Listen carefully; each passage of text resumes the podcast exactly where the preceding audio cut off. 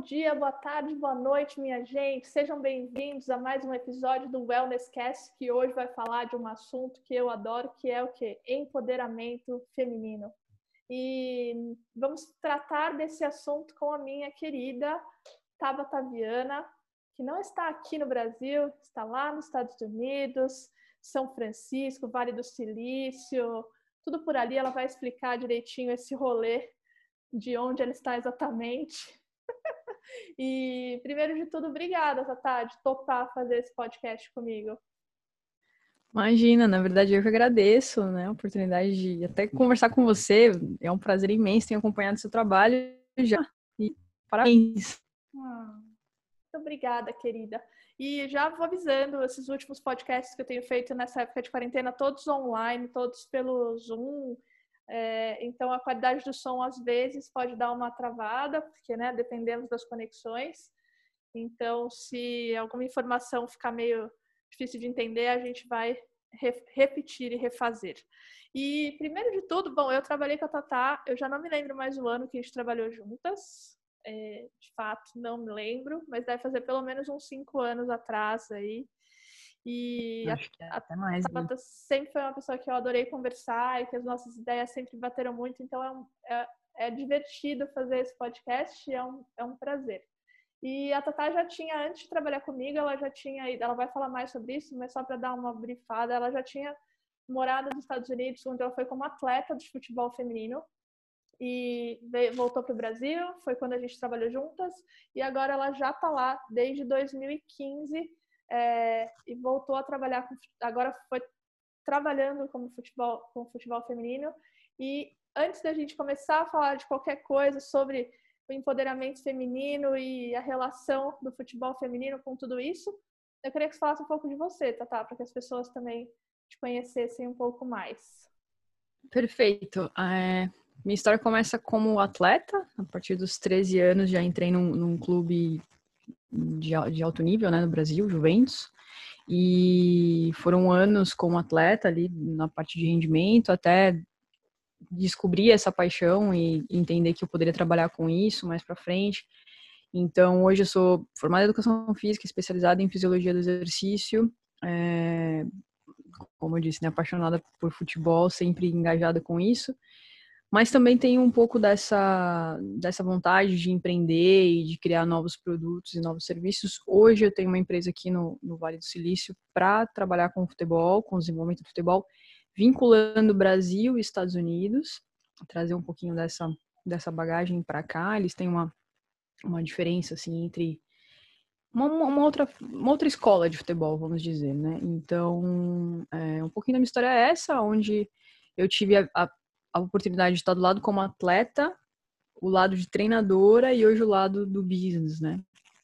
Muito bacana. E, e para a gente começar esse assunto de futebol feminino, eu, eu gosto de futebol, eu gosto de jogar, nunca fui, é, nunca fui atleta de futebol e nunca fui muito envolvida é, com toda, todo lado de futebol, como a maioria dos brasileiros e brasileiras curtem aqui no Brasil. É, então, vem uma pergunta que também tem a ver com a minha curiosidade.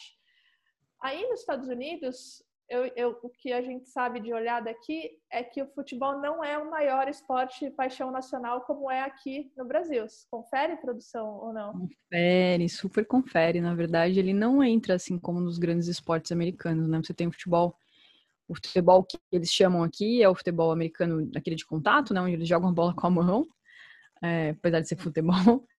É, você tem o basquete, você tem o hockey, você tem o beisebol. Então, todos esses estão com certeza na frente do, do futebol, né? E, e o futebol ele tem um cunho aqui, mas ele é quase que um esporte visto como esporte feminino. Ele é visto como, como um esporte que a menina, que, que, a, que a mulher pratica, principalmente nas idades mais menores, onde em relação, por exemplo, ao futebol americano, era um esporte que você tinha menos contato. Então, meio que, ah, então um, algo mais leve, você vai jogar, coloca a menina para jogar. Futebol. futebol completamente Pô, oposto do Brasil. É completamente é. diferente do Brasil. E aí, falando dessa coisa que é completamente diferente do Brasil, você era atleta aqui no Brasil e você foi ser atleta aí nos Estados Unidos. Qual a maior diferença que você sentiu como atleta entre sair daqui como atleta feminina ir para os Estados Unidos? Essa pergunta é bem interessante. Na verdade, é, foi um pouco conflitante, porque quando eu vim, eu vim para cá para jogar como atleta dentro de uma universidade. Então a oportunidade veio de, pelo lado de estudo e, e é assim conseguir fazer o esporte que eu amo também. E eu também vinha com essa, com essa uma bagagem já do Brasil, né? Você quando você entra num clube no Brasil, você tem que performar, enfim, é uma competição muito grande. Infelizmente o Brasil está começando a mudar agora, mas na época que eu comecei a jogar, você não tinha categorias de base. Então, literalmente, eu ali 13, 14 anos, junto com algumas outras, competia e, enfim, me desenvolvia com meninas de 20, 20 e tantos anos. Então, você tinha uma certa dificuldade com, em relação a isso. E quando eu vim, ou seja, eu fui de uma certa forma lapidada com, com, com uma mentalidade muito muito voltada para o profissional. E quando eu vim, é, até mesmo eu vim com mais idade, e ali eu tinha meninas de 19, 18 anos que tinham acabado de sair do, do, do, do high school e estavam ali fazendo duas coisas, né? Uma se formando como é, buscando a, a, a, profissão, né? Se formando na, na universidade, mas também tendo o futebol como um ponto bem forte. Porém, o segundo passo, que seria o passo de ser profissional, aqui já não tem tanta vazão. Então, de uma certa forma, era quase que os últimos anos que elas jogavam. E, e para mim, já eu já, já vi o Brasil, né? E a gente é muito apaixonado pelo futebol e, e tem o sonho de ser atleta, de se virar profissional. No caso, eu tive essa, essa passagem, então a mentalidade era um pouco diferente. E, e essa adaptação, assim, realmente foi bem, bem interessante, assim. Né? De uma certa forma, eu vim com, com uma bagagem. Jogando? Eu fiquei por dois anos. E foi bem interessante, porque na verdade eu machuquei no primeiro ano, eu tive a ruptura do meu ligamento é, no meu primeiro treino, basicamente. Eu machuquei, fui no Alasca. É. Não falava inglês, enfim, foi todo um, né? Um... Basicamente, o primeiro ano foi um pouco trágico, assim. Meu Deus. Mas... Eu vou. É. Eu vou puxar a partir daí. Então, quando você volta para o Brasil depois de jogar nos Estados Unidos, você foca a sua carreira em outra coisa que não no futebol. Isso, isso. Eu que volto para. Foi pra... a época que eu te conheci, não foi? Próximo da época que eu te conheci. Isso. E aí, agora que você voltou, agora não, né? Que isso foi já 2015. Quando você volta dos Estados Unidos, você vai ter uma outra ótica sobre o que é trabalhar como técnica de futebol, né? Exato. Como exato. foi essa experiência de trabalhar como técnica aí nos Estados Unidos? De novo, mais um choque cultural, porque o futebol no Brasil ele é desenvolvido de uma outra maneira, né? Ele tem, ele tem um cunho mais no âmbito que eu estava, que eu estava acostumada, ele tinha um cunho mais voltado para o profissionalismo. Então, se você, mesmo não sendo profissional, futebol feminino no Brasil, você tinha essa formação mais carregada, né? E aqui você tem uma cultura de clubes é, quase que muitos clubes ainda com, com, o objetivo de desenvolver o atleta, não de cobrar tanto dele. Né? Então, o objetivo aqui é muito voltado para você conseguir uma bolsa. Então, existe todo um suporte ao mercado bem interessante, bem forte do, do futebol feminino e do masculino, mas o feminino principalmente tem essa visão de que você vai usar o esporte como um trampolim educacional. Então, e as universidades aqui são bem bem caras, assim, né? Então, é importante para a família, fora o status que o próprio atleta e até a família tem. Ah, meu filho é bolsista, né? No caso, ele é atleta, ele representa a Universidade X. Então, você tem uma gama muito grande de, de atletas de base nesses clubes que, não, que tem uma, uma filosofia um pouco diferente da que eu tinha, da que eu participei, onde é bem performance, performance, performance. Se você não performa nem no, no, treino você consequentemente não vai se não vai não vai garantir a sua vaga naquela equipe.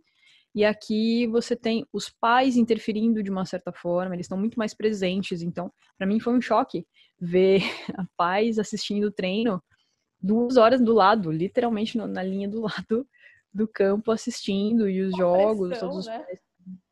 pressão, de uma certa forma, quase que não existe o momento que o, o futebol é desenvolvido de uma forma informal porque sempre tá num treino, né? Sempre tá num gramado maravilhoso, com chuteira, com bola, coisa que a realidade do Brasil não tem nada a ver com isso. Você começa realmente nessas idades, principalmente você é muito é muito é, você praticando com seus amigos, por mais que você tenha um clube, você tem aquele momento de lazer que é jogar bola, que é brincar de jogar futebol.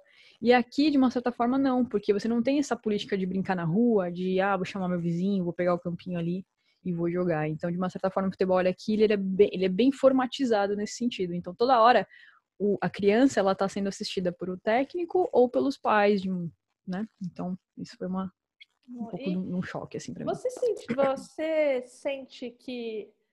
Eu acho que talvez... Eu vou perguntar nos dois sentidos, Brasil e Estados Unidos.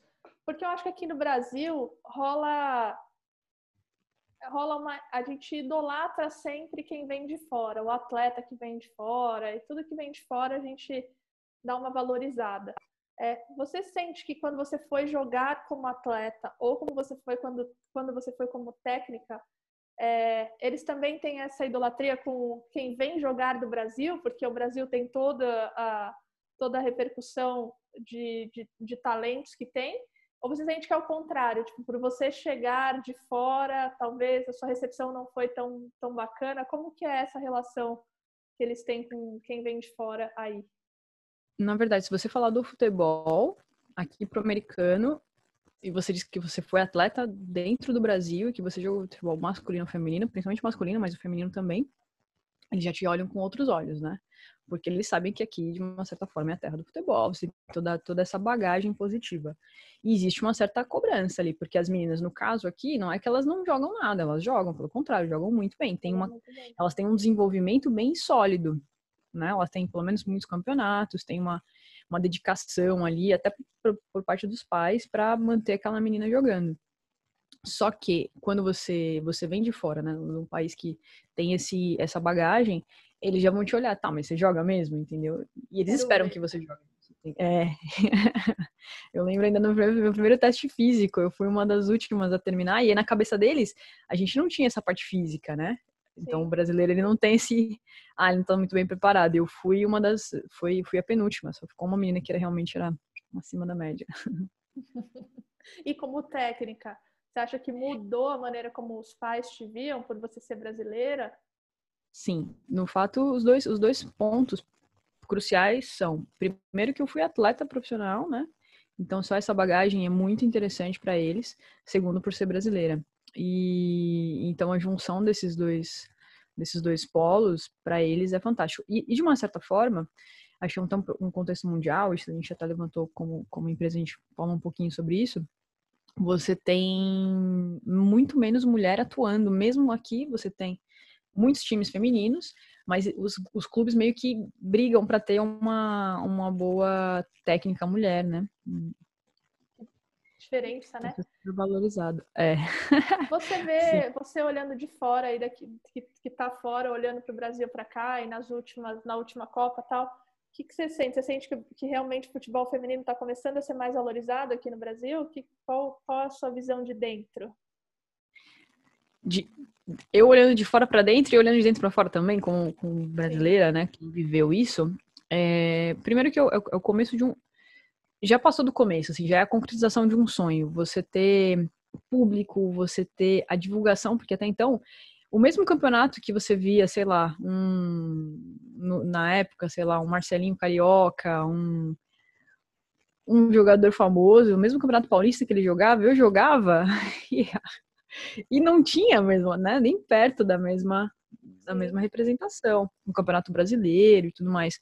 Então, quando você hoje, você a pessoa reconhece aquela pessoa como atleta, não, talvez não tanto, mas, poxa, é o atleta do Corinthians, é o atleta do Palmeiras, é um atleta que jogou o campeonato, enfim, XYZ de, de representação. É muito, é, é, literalmente um sonho. Na época, é, é muito interessante porque quem ficou, quem jogou, quem se manteve lá foi por amor. Porque a gente não tinha essa ideia de que um dia ia acontecer, e mesmo se fosse, quando isso iria acontecer. Sim. Então, as meninas que jogaram comigo, inclusive Cris, a própria Pelé, as meninas que, a Bia, meninas que a gente né, treinava ali todo dia junto, era, não era uma coisa muito clara, sabe? Começava a se falar de, ah, vai ter um campeonato É, vai ter uma Copa Sub-19. Lembra que o primeiro Campeonato Brasileiro que a gente disputou Sub-19 vai ter, vai ter um Mundial. Aliás, era Sub-17.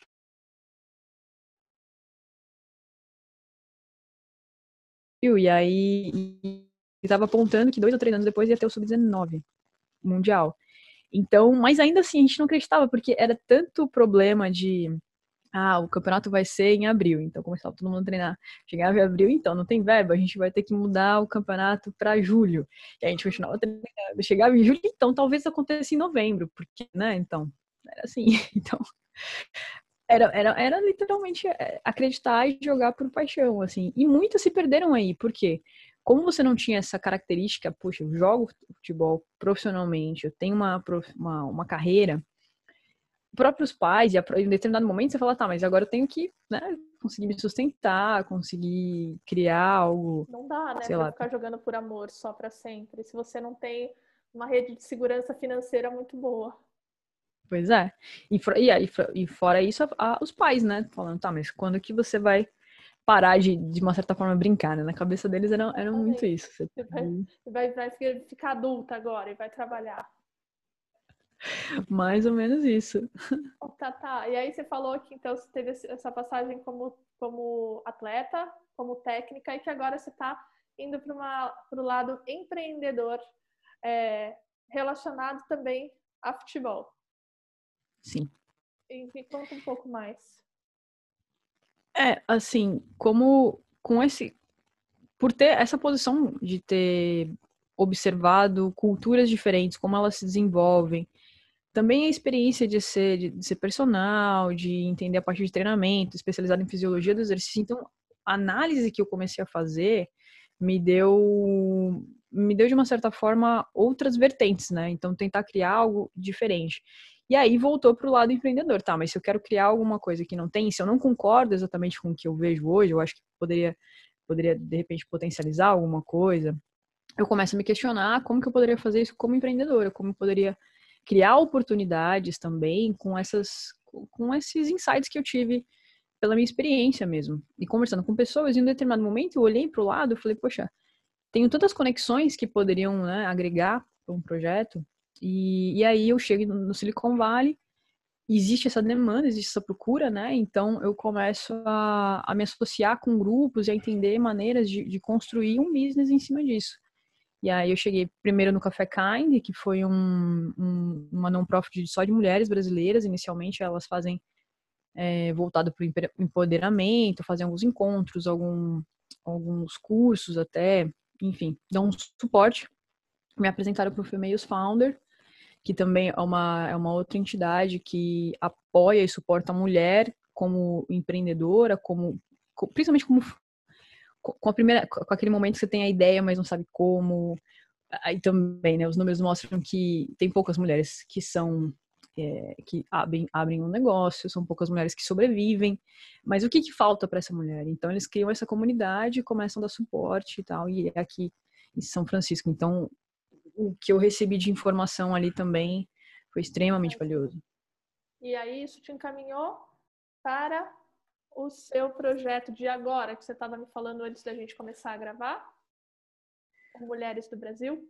Mulheres do Brasil. Então, hoje eu tenho uma, um business, né? Mas eu sempre tive a vontade de desenvolver algo pro lado social. Entender o que, que de repente poderia dar de retorno para o Brasil, ou mesmo o lado social aqui, porque de uma certa forma os clubes aqui são caros, são clubes que não é todo mundo que pode participar, então as crianças, né, a menina, de uma certa forma também, que é o lado que eu mais vejo, é, você acaba não tendo suporte para isso. Apesar que aqui, aqui é, é, totalmente diferente do Brasil, mas se você agregar o lado social, e para mim sempre foi algo que é importante, né, que, que precisa, então eu comecei a me engajar com um grupo Mulheres do Brasil, que abriu um, núcleo aqui, é, no Vale do Silício, e lá eu comecei a, a colocar algumas ideias, algumas possibilidades, e ao mesmo tempo abriu o núcleo, abriu a linha de trabalho, digamos, do Mulheres do Brasil. Hoje tem 40 mil mulheres, né? Não sei se você já ouviu falar aí no Brasil. E essa linha abriram para a parte do esporte, que é super novo e tal. Eu falei, poxa, quero muito, comecei a me conectar cara. com o pessoal do Brasil. É. E a gente começou a discutir alguns projetos, algumas possibilidades, e uma das coisas que a gente pensou em fazer, ainda está em fase de, de, de de formatação, ver a viabilidade de de repente trazer uma atleta do Brasil para cá, para vivenciar algo aqui, né, relacionado com inglês e com futebol. O que, que daria para realizar? Óbvio que com essa com esse momento histórico pandêmico tá tudo parado, tá tudo congelado, né? Então é, tá, tá tudo congelado total. A vida tá em suspenso por enquanto. A vida Sim. profissional ou não, sei lá. Eu tenho certeza que criando um monte de coisa você deve estar. pois é. é. Mas, é, aproveitando esse gancho que você estava falando do Mulheres do Brasil, da parte social e puxando também para o seu, pro seu business aí, você sente que aí a mulher empreendedora é vista de uma maneira é, mais positiva do que aqui? Porque o que eu sinto aqui no Brasil é que talvez a mulher empreendedora, se bem que o espaço está aumentando, eu acho, a gente pode, é, claro que mudou nos últimos anos, mas eu acho que a mulher aqui ainda assume muito um papel em segundo lugar, assim, como empreendedora. Eu não sei te explicar. Eu vejo que eu, eu, eu vou usar um exemplo. É, eu tenho, eu estou dando um monte de aula online e eu tenho alunas que têm filhos e está todo mundo em casa, com marido e tal, que tem os seus próprios negócios e que o marido também tem, mas que a prioridade é o negócio do marido então a, a mulher tem que tomar conta do negócio dela e ainda tomar conta de todo o resto, porque o marido está tomando conta do negócio dele. É, eu, quero né? dizer assim, parece que o negócio, o dono de negócio homem tem mais valor do que a, a dona do negócio mulher. Você sente que aí é da mesma maneira, não? Ah, assim, é... primeiro que assim, falando do, do Vale do Silício como um todo, a gente chegou a comentar um pouquinho sobre isso, mas o Vale do Silício é um, um é, é, diferenciado. Ele é diferenciado dentro da, até da, da, própria Califórnia. A Califórnia é diferenciada dos Estados Unidos e aí acaba levando, abrindo para o âmbito mundial. Aqui é um polo onde eles sempre estão, de uma certa forma, um passo à frente. Observando essas tendências, eu gosto muito de observar essas coisas, observando essas tendências, desde do, do carro elétrico, desde o carro do self, carro que dirige sozinho, aqui tem um monte de carro que dirige sozinho, por incrível que, que pareça. É, então, eu também achava, e morando em outros estados, isso para eles também é muito longe, né? Até a quantidade de prios, assim, que você vê aqui, você não vê em outros estados, né? Enfim. Então, tudo que eu comecei, comecei a observar aqui, existe uma tendência muito forte, existe um empoderamento muito forte, é, o valor da mulher, inclusive essa, essa, esse, esse grupo chamado Females Founder entendeu uma necessidade, que o mundo, de uma certa forma, inclusive é uma das diretrizes da ONU, né? A sustentabilidade em relação à, à igualdade, igualdade de, de gênero. Então, toda essa tendência, se você parar para observar, existe uma necessidade, existe um posicionamento que a mulher vai acabar tendo, não só como empreendedora, mas como consumidora, que é uma das coisas que eu tento. A gente está conversando muito lá no Mulheres do Brasil, enfim, que é o que? A mulher como consumidora e o que, que ela quer, o que, que ela quer é, quais são as, as, diretrizes que esse novo mercado, digamos, vai, vai atuar.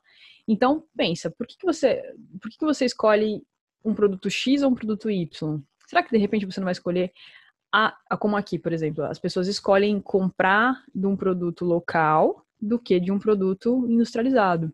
Né? Nessa pandemia tem uma fila gigante para um supermercado específico que eles se cooperam e atuam aqui na região. Então a mentalidade daqui é: vou sustentar o que eu acho de, de principal. No caso do, do, do, do, empoderamento da mulher, existe, precisa escrever, reescrever esses tabus, né? Precisa realmente reinventar isso, entender que a mulher sim pode ser empreendedora, que eu posso consumir dessa mulher, eu posso suportar, suportar essa mulher, entendeu? E valorizar ela tanto quanto um produto do, do homem, porque esse, esse fato social de que o homem ele tem mais esse objetivo de construir né, tanto um negócio como prover, etc., já está caindo por terra. Inclusive, você vê empresas que, que o maior desempenho delas é quando você tem uma igualdade, você tem uma. Você consegue ter um maior número de mulheres relevantes ao, ao homem muito mais similar, porque você consegue congregar esses dois pontos de, de trabalho. Então, eu vejo isso sim aqui, mas eu vejo como uma tendência bem forte e eu acredito sim que isso vai alcançar não só aqui, mas no Brasil também, sendo a mulher como, como empreendedora, entendeu? Você como empreendedora, falando do seu negócio agora, a, você falou que o seu negócio também tem essa conexão entre Brasil e Estados Unidos, certo?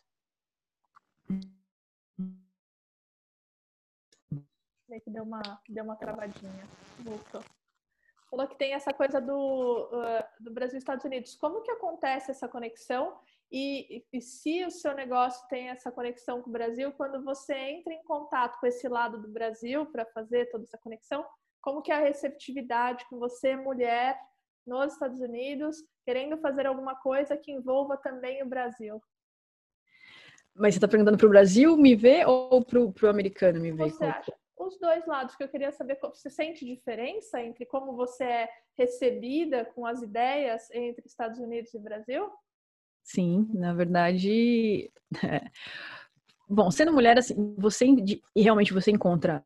É engraçado porque quando eu vou conversar com clubes, quando eu vou conversar com diretores e tal, dos clubes, etc. Eles, a primeira pergunta que eles falam, mas você não é técnica, você não quer treinar aqui com a gente, tal, tal, tal. Entendeu? Então, na cabeça deles, eles ainda não te, não fez o clique ainda de, ah, não, peraí, você tem um business, vamos fazer um, entendeu? Vamos fazer um, um partnership, é, então, isso é um tabu. O homem brasileiro sempre também, de uma certa forma, o, o futebol é dominado pelo homem. Aqui também, infelizmente, também, por mais que tenha muita mulher, como eu disse, não tem tanta mulher, nem árbitra, nem técnica, é bem restrito. É, é um meio mais dominado por homens. Se você observar quais são os clubes, quem são os donos dos clubes, quem, fazem, quem faz a gestão dos clubes, são todos homens.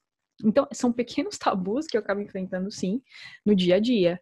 E, e aí, quando eu chego para o Brasil, para conversar com o Brasil, existe uma, um, um, respeito, sim. Eu acho que o brasileiro, de uma certa forma, ele respeita quem, independente de ser homem ou mulher, ele respeita quem foi lá e quer, e quer dar valor para o produto brasileiro. E esse é um dos meus objetivos, é mostrar o que o Brasil tem de bom criar novas propostas, né? De uma certa forma quebrar um pouquinho, um pouco. Eu vejo às vezes que está um pouco engessado a forma de desenvolver sempre do mesmo jeito. Então, quando eu chego e converso, faço algumas parcerias, tenho grandes parceiros até no Brasil, o próprio Mauro, que é do, da, da, da seleção de, que é preparador físico da seleção de, de futsal brasileira, masculina. É, enfim, outros parceiros, o Renan, a Rosana, quando veio, são, eles são muito mais receptivos porque eles valorizam o, quem está tentando se estabilizar, quem está abrindo, quem está abrindo caminho para esse mercado de vai e vem, né? Para esse mercado entre Brasil e Estados Unidos. Então, nesse ponto, sim. É. E agora tem uma pergunta capciosa para você. Vamos lá. Como que você acha que o futebol feminino tem a ver? Eu sei que tem respostas óbvias para isso, mas eu quero ver o que, que você pode dizer aonde que entra o futebol feminino em todo o lance do empoderamento feminino na atualidade? Olha que interessante, né? O futebol, ele tem um impacto mundial muito grande. Então, na minha cabeça, na cabeça de muita gente, como é que um esporte tão grande, ele é desvalorizado por, pelo, ser, pelo fato de ser o outro sexo, entendeu? O futebol é sim empolgante, o futebol é apaixonante, ele é naturalmente você não precisa de muita coisa para que a pessoa comece a jogar, se interesse e queira consumir de alguma forma, participar de alguma forma. Tanto dito que as Olimp... não só as Olimpíadas, mas o... você tem um campeonato mundial gigantesco. Então, a gente tem que entender a história um pouquinho, né? O que aconteceu com o futebol em determinado momento? Ele foi proibido, porque ele é caracterizado como esporte masculino. Então, você teve proibição no Brasil, por incrível que pareça, você teve é, proibição na Alemanha, você teve proibição na França, você teve proibição na Inglaterra. E são grandes polos do futebol. Né? E isso realmente é, é absurdo. Você... Eu tô aqui conformado ouvindo. É que eu esqueço que às vezes é um podcast que ninguém vê minha cara, mas eu sou tipo... Pois é. Então, pensando no, na igualdade, você tem sim, você precisa criar, inclusive para que o esporte que tem tanto valor, ele comece a mostrar outros, outros esportes que podem seguir o mesmo, o mesmo potencial. Não à toa você tem. Olha só, o impacto que um, um Cristiano Ronaldo. Você tem noção da quantidade de seguidores que esse, que esse rapaz tem? Sabe, eu nunca vi. Pois é, então, ele é um dos, ele é um dos caras que tem mais seguidores no, no Instagram, acho que são mais de 20 milhões, não, 200 milhões. Caraca. é, é muito, então você pega assim, os caras que são mais influenciadores no, na mídia em todo, então sempre você tem o futebol ali. Porque sim, é, é, é um fenômeno. O esporte é um esporte. É uma, o esporte de, em gênero, de, de, de forma de uma língua que é falada em todos os lugares. Agora, você precisa sim buscar e resgatar o poder da mulher dentro de um esporte de tanta representação. Então, por isso que, de novo, e, e, graças a Deus, de uma certa forma, a FIFA hoje também está enxergando isso, porque você está vendo movimentos de cima para baixo. Então, no Brasil, em 2019, entrou uma lei onde determinados, é, uma determinada competição de maior expressão, os clubes obrigatoriamente tinham que ter times femininos. Então, existe hoje um movimento todo, a, a Copa do Mundo Feminina também mostrou muita coisa, que essa tendência, tá, esse movimento está acontecendo. Do mesmo jeito que eu digo, como aqui no eu vejo empoderamento da mulher e etc. Eu também vejo um movimento da FIFA entendendo que isso é um produto sim, que vai ser consumido sim, que de uma certa forma ele colocou lá um produto que pode ter muito valor, lá no último, no, no, balcão, atrás do balcão, né? Não tinha visibilidade nenhuma. Então você pega, você trabalha isso da forma correta lá da base, você entra também com, com, com potencial social para entender que o futebol é praticado para mulher, que essa mulher pode ser empoderada, que essa mulher vai ter uma profissão, vai ter um valor na sociedade, que ela vai virar também um ícone, entendeu? Aqui no Brasil, aqui no Brasil, aqui nos Estados Unidos também, quantidade de seguidores que tem o time feminino aqui a quantidade de camisas que foi vendida. Então, é literalmente deixar de na mesa se você não, não entender que isso é um, que é um potencial e aí com um resquício social também. Adorei, arrasou. Fala bem, né, moça? Meu Deus. Obrigada. eu queria te agradecer, porque foi uma conversa muito agradável e muito. Pra... E, de novo, eu que tô fora total do mundo futebolístico, a não ser de vez em quando quando eu jogo com alguém, que é difícil achar hoje em dia para eu jogar, viu? É difícil achar. Pois é. Mas é isso, né? Porque se você analisar, historicamente, não tinha incentivo. A menina não. não é, é, eu, para eu jogar e com todas as outras, a gente literalmente teve que brigar com os meninos. Tem uma música, depois, se você, não sei se chegou a ver, que é Jogadeira, que são meninas que a gente jogou junto e tal. Que é exatamente isso. Ah, eu não sei jogar, joga a bola no meu pé para você ver, então. Porque era isso, a gente tinha que provar, brigar pelo espaço. Aí, a partir do momento que você mostrava que você jogava, você tinha que tomar cuidado, porque se você humilhasse de uma certa forma, né, um drible, etc., o menino já vinha também. Então, assim, nosso papel hoje é mostrar que isso sim, que a mulher tem espaço, que a menina tem espaço, que ela deve ir lá e jogar e participar e conquistar. Assim e o que é uma ótima reflexão para a gente até deixar como fechamento, porque tudo isso que você falou a gente transporta para qualquer outra área em que a mulher tente mostrar o seu espaço. Né? Não é só no futebol, é se a mulher chegar numa empresa e quiser mostrar que ela pode, ela tem que tomar cuidado para não humilhar o, o, o, colega e tem que ir ganhando seu espaço. Então, assim, eu acho que isso que você falou é, resume muito bem o que o futebol feminino é, tem de paralelo com toda essa questão é, do, do, que a mulher representa e do espaço que ela pode ocupar e que está ocupando e que a gente espera que cada vez mais ocupe. E, e muito, muito obrigada, Tata, por, por, por me mostrar tudo isso, que são reflexões que eu nunca parei para fazer sozinha, por não se tratar do meu universo. Muito obrigada por dividir isso com todo mundo que ouve. E, Espero ter você mais vezes para outros assuntos, porque assunto em comum a gente tem de sobra. É, diversos. Obrigada, Imagina. Ah, para mim é um prazer e, e, como eu falei, eu sempre admirei seu trabalho, a, né, a cabeça que você tem, a mentalidade que você tem, inovadora também. E, e é, mais uma vez é um prazer falar sobre isso e sempre que você quiser, eu estou à disposição, os assuntos variados, não tem, não tem problema. E, de fato, o futebol, a mulher, é um âmbito crescendo, né? Tá, é uma crescente. E quanto mais a gente puder mostrar isso e fazer as pessoas enxergarem de uma outra forma mesmo, né? Fazer elas entenderem que sim, ela pode ter um impacto, até mesmo de escolher, ah, eu vou assistir esse jogo aqui das meninas, né? É isso aí é deixar a mulher botar as cartas na mesa. Ou a bola no gol, a bola no pé, enfim, qualquer outra analogia que poderia ter saído melhor e não deu certo agora. Querida, muito obrigada. Até breve. E muito obrigada a vocês que ouviram este podcast até o final. Até. Desde pequena, muito preconceito. Aqueles papos futebol não é pra mulher. Mas aprendi a dominar no peito, pôr no chão e responder com a bola no pé. Sempre com a molecada correndo na rua. É ligeira, monta time e a panela é sua. Não quer brincar de boneca nem pintar na escola. Só quer saber de driblar, correr atrás de bola. Qual é?